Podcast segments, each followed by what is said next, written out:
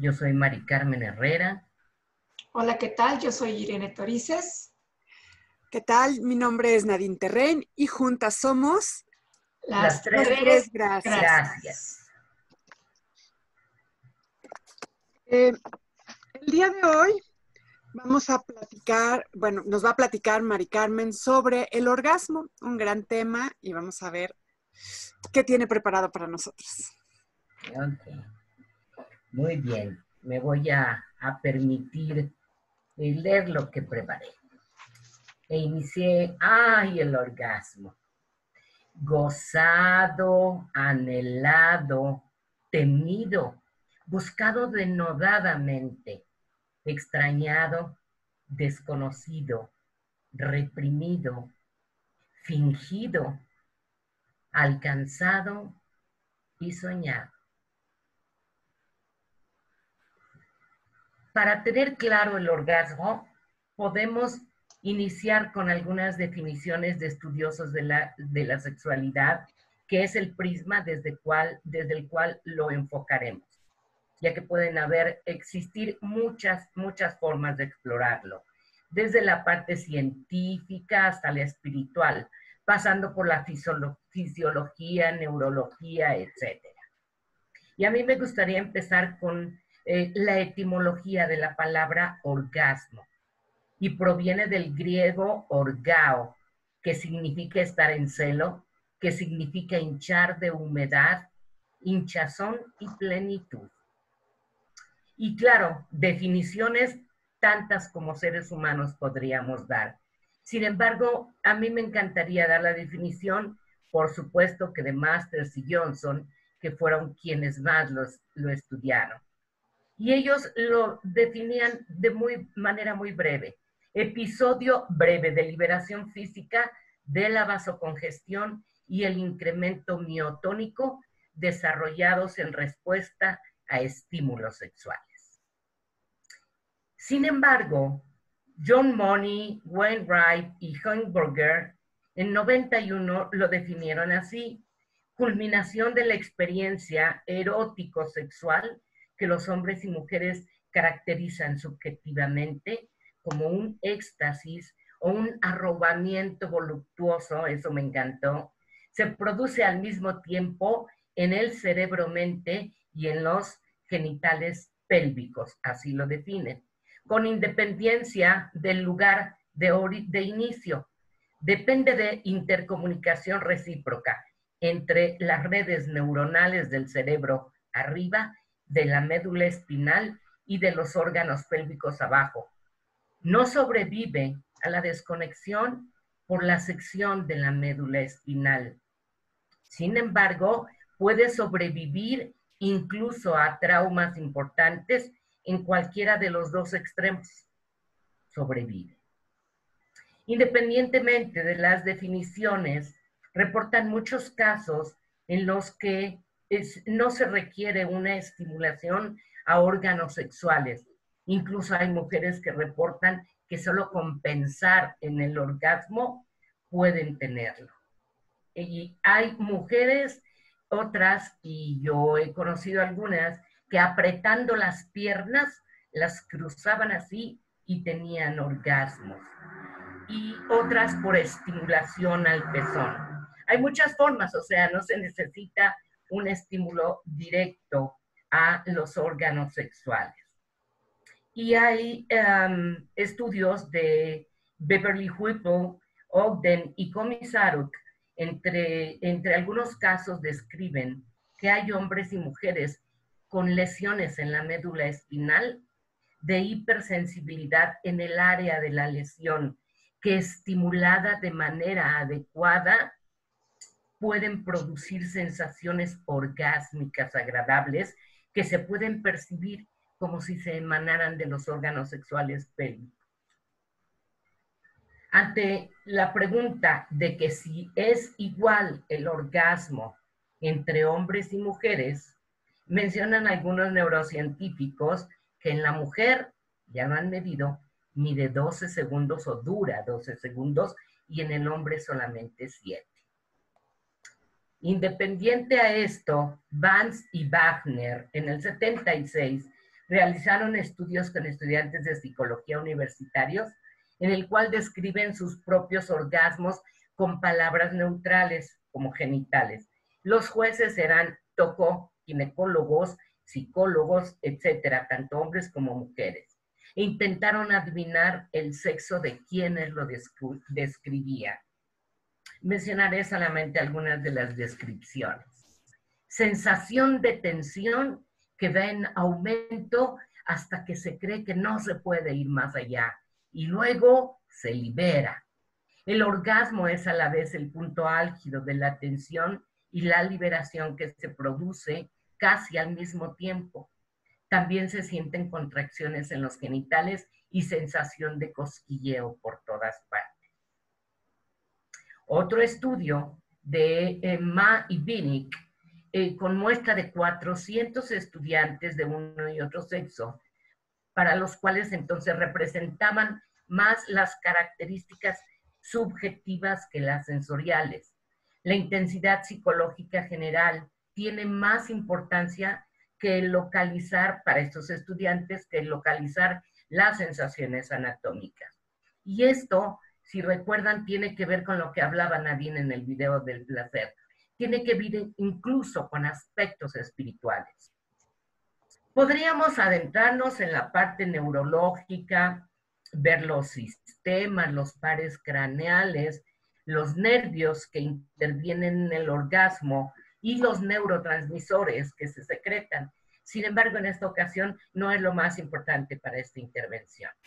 Me encantaría hablarles del orgasmo y la salud si hablamos de las aportaciones a la salud sexual, el orgasmo podríamos incluso, fíjense, remontarnos a la historia para hablar de la histeria en Grecia y Egipto. Y se creía que obedecía a la rebelión del útero contra la privación sexual. Y en 1880, el vibrador electromecánico era parte de un tratamiento de masaje médico. Curiosamente, a partir de ahí, 60 años después, surge el interés, pero por la sexualidad masculina. ¿Será que proliferaron las problemáticas? Me pregunto yo, porque o porque nos rige un sistema patriarcal o simplemente porque existen más investigadores hombres. En la National Library eh, of Medicine se encontraron 14.000 publicaciones sobre trastornos sexuales masculinos y únicamente 5.000 femeninos.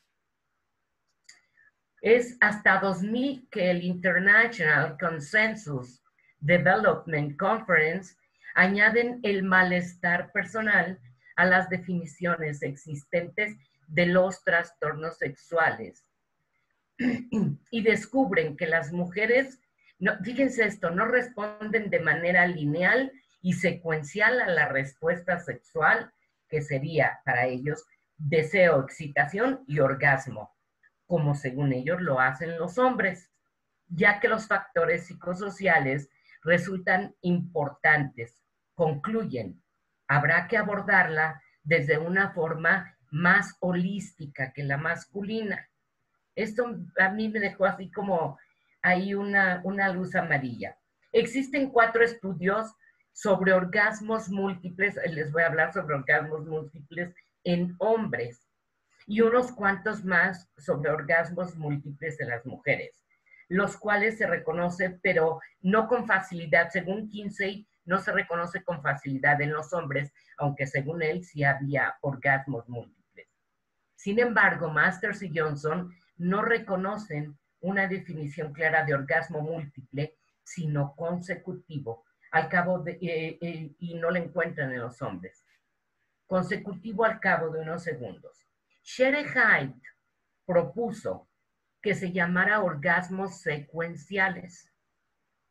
Y Kotari dice que existen, eso me encantó también, explicaciones psicodinámicas que sería esencial una disposición cognitiva por parte del varón a tener multiorgasmos, además de una fuerte o potente, resistente musculatura pubocoxigia. Por lo que el potencial en la mujer se debe, según él, a un patrón anatomofisiológico. Hicieron un estudio longitudinal de 1979 a 1983 de la relación entre la mortalidad y la frecuencia orgásmica de dos o más por semana y hallaron que un 50%, hallaron un 50% inferior de mortalidad en hombres que tenían dos o más por semana.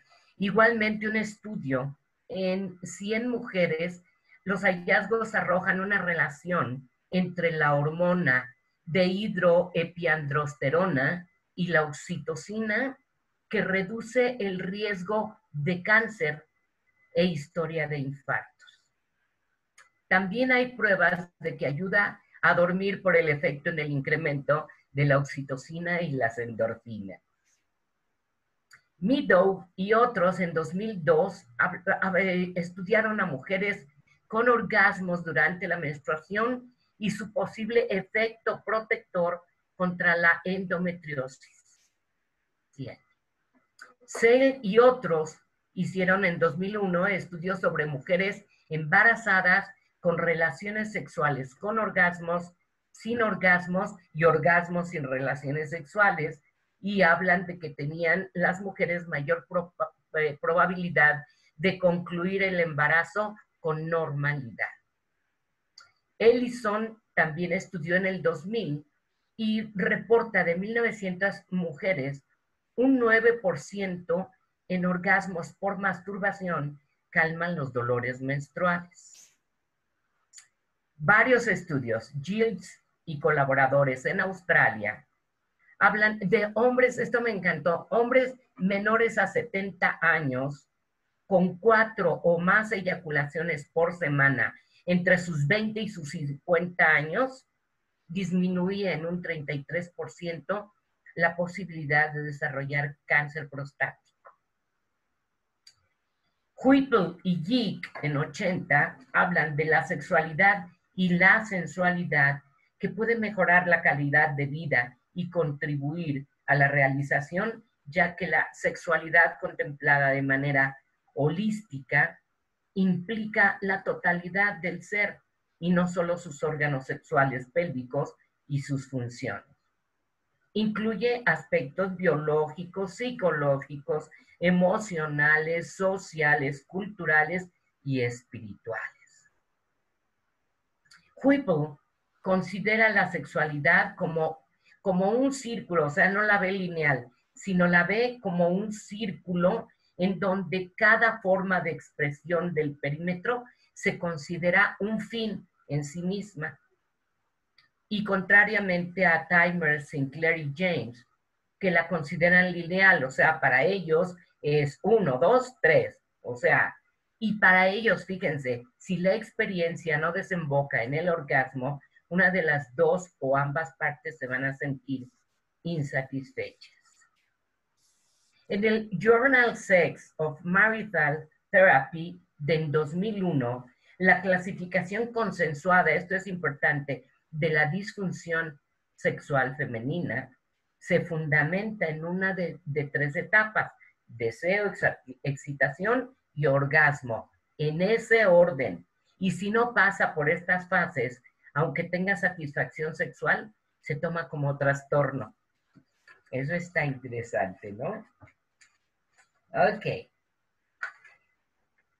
Según Beverly Whipple, las experiencias sexuales y sensuales femeninas tienen muchas variables y son diferentes a las de los hombres, por lo que desarrolló junto con Surger en el 2001 un sistema de clasificación biopsicosocial no patologizante.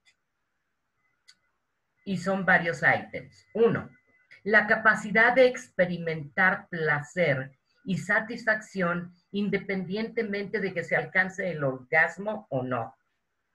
Deseo y, disposición a experimentar satisfacción y placer sexual.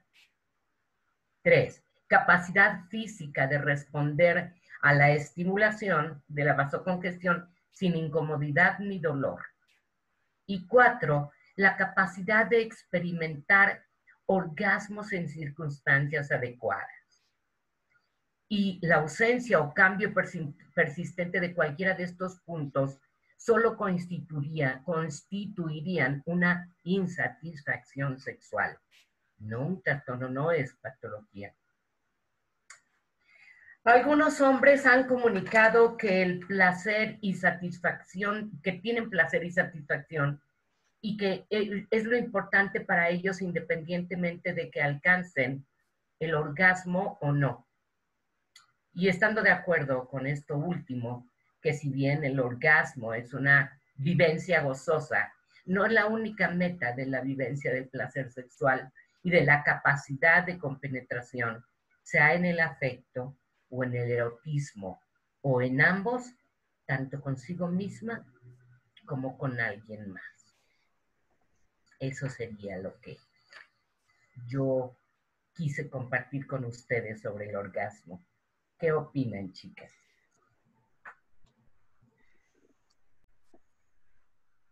A mí me, me, gusta que hayas incluido el tema de la discapacidad en, en lo que nos compartes, Mari Carmen, sobre todo porque durante mucho tiempo, particularmente el orgasmo de las personas con lesión medular, se denominó orgasmo fantasma.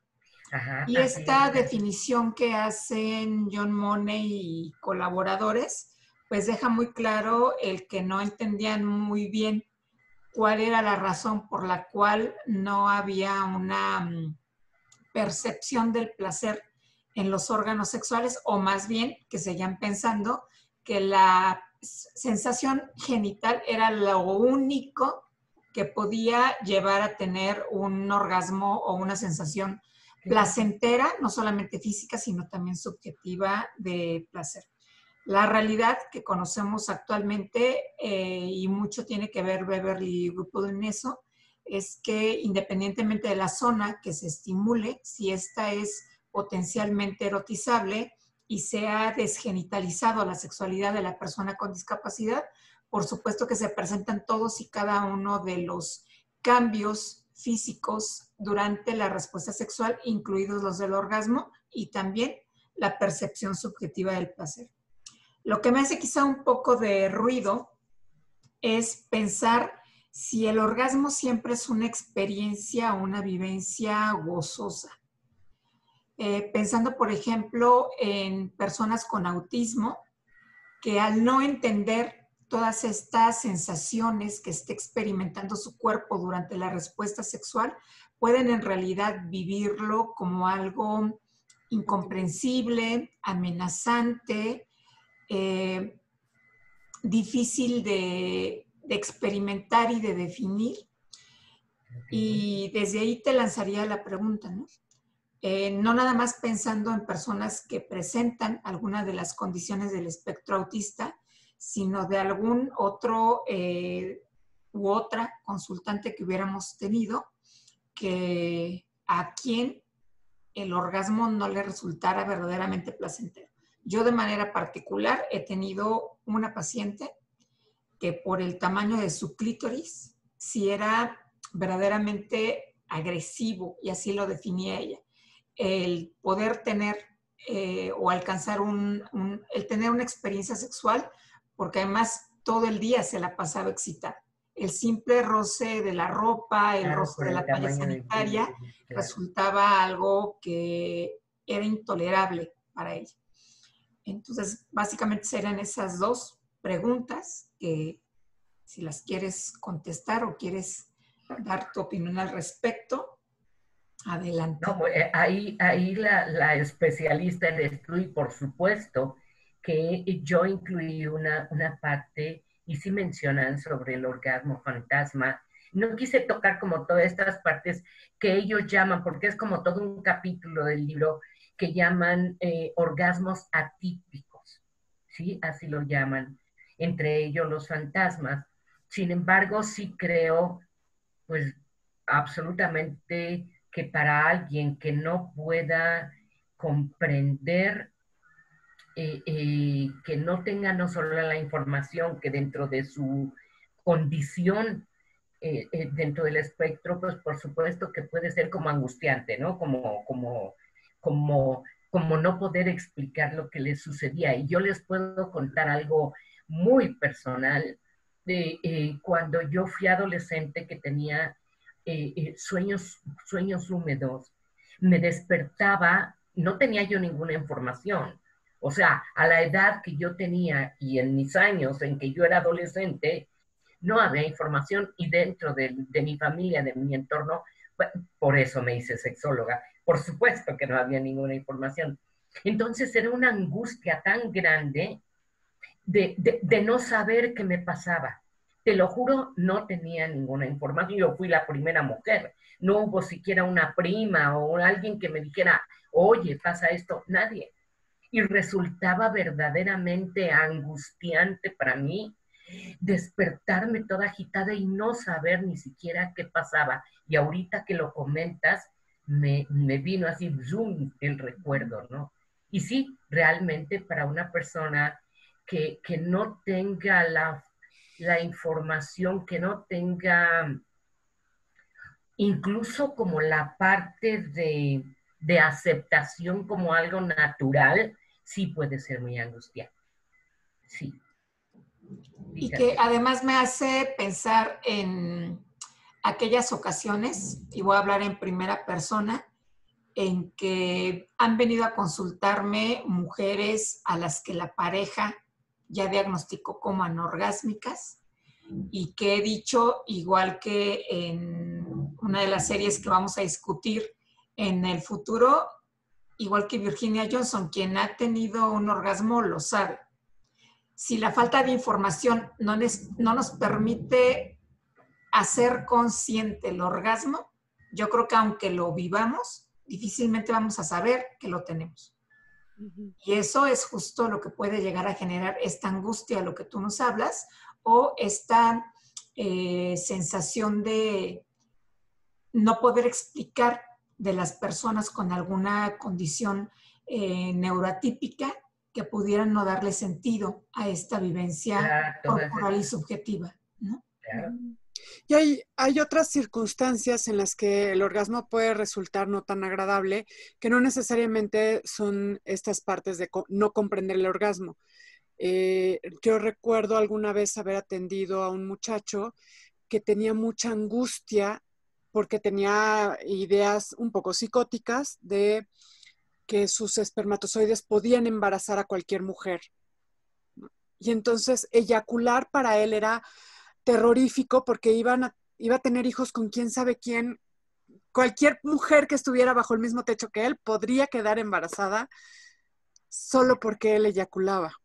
Y entonces se vuelve una, vivencia muy angustiante, un poco por falta de información, otro poco por fantasías extrañas, que a cierta edad pueden ser este, parte del desarrollo, pero pues eh, generan mucha angustia justo no saber qué me está pasando, ¿no?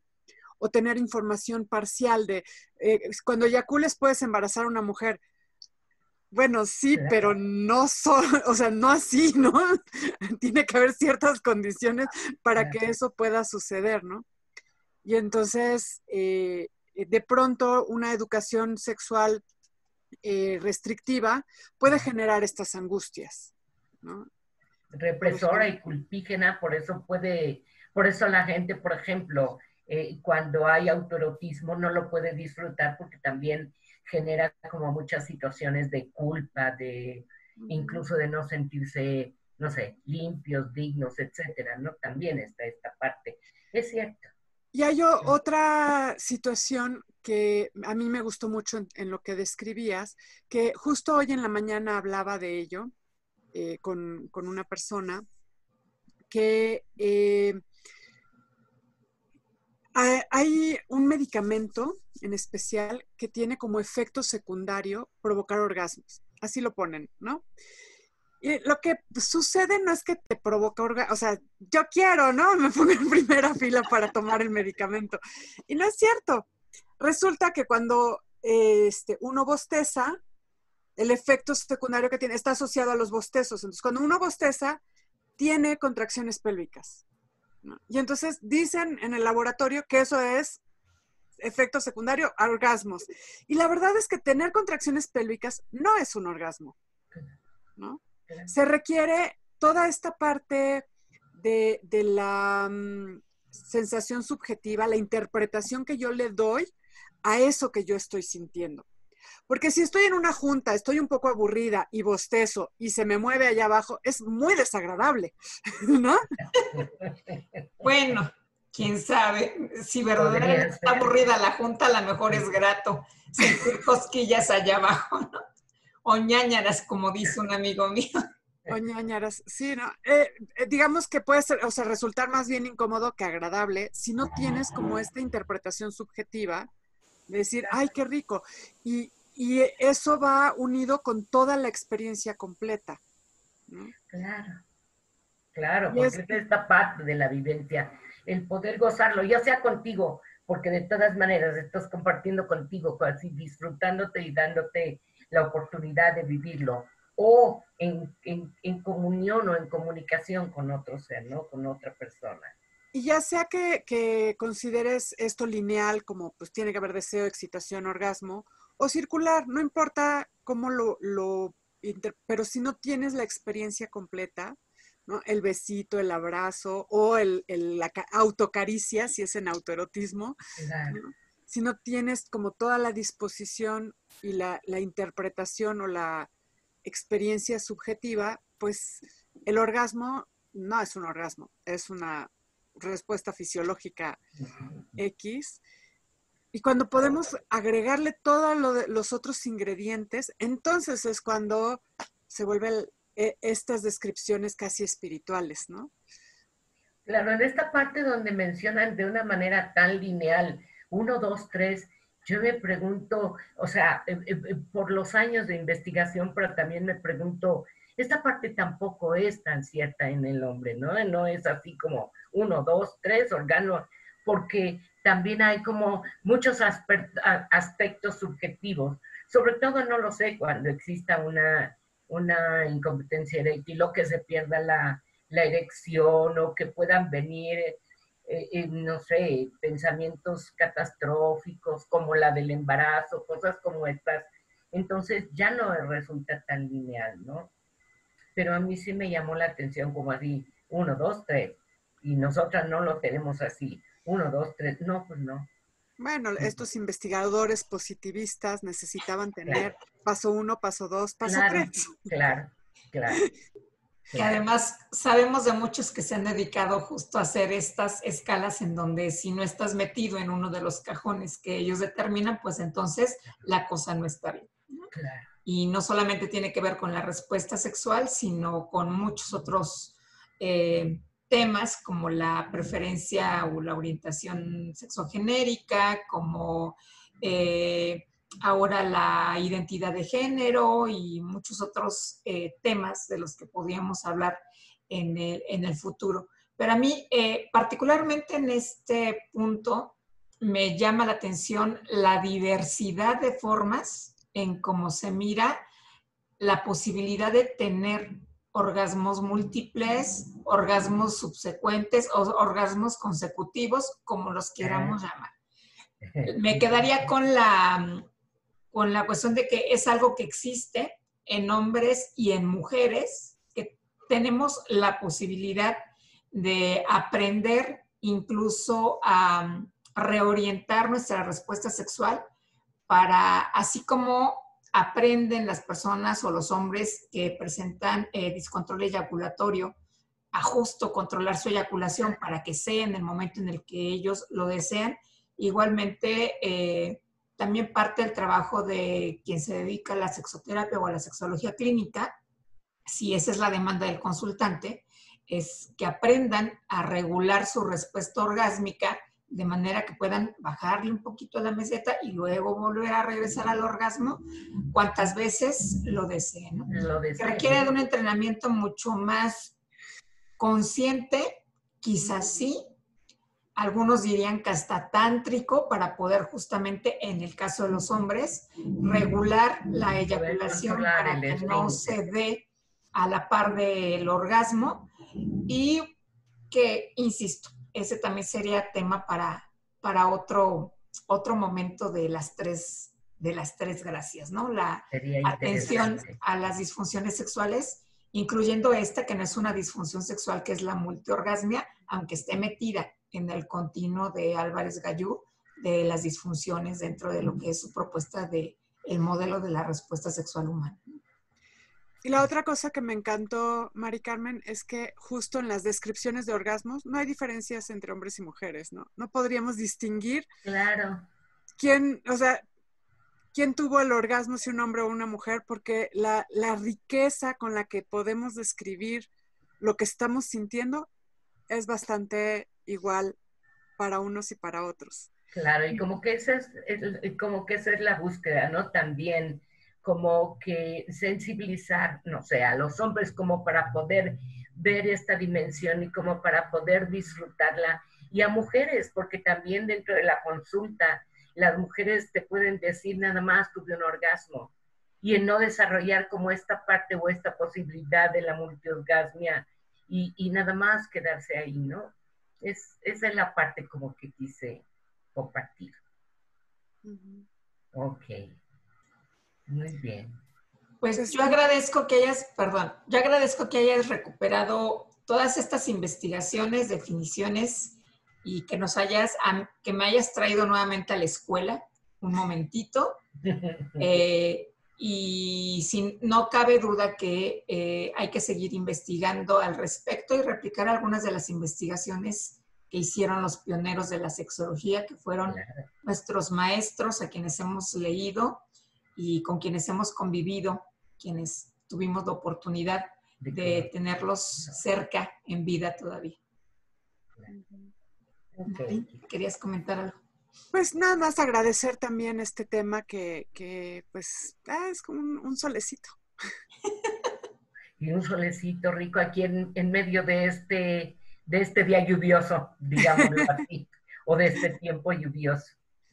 Así es. Muy bien, chicas. Muchas gracias. Nos veremos pronto en la próxima. ¿Cuál va a ser? Pues eh, yo soy Nadine Terren, soy psicoterapeuta, eh, terapeuta de pareja y sexóloga. Yo soy Irene Torice, soy terapeuta ocupacional y sexóloga. Y yo soy Mari Carmen Herrera, psicóloga y sexóloga. Y, Y juntas, juntas somos. somos Las las tres. Gracias.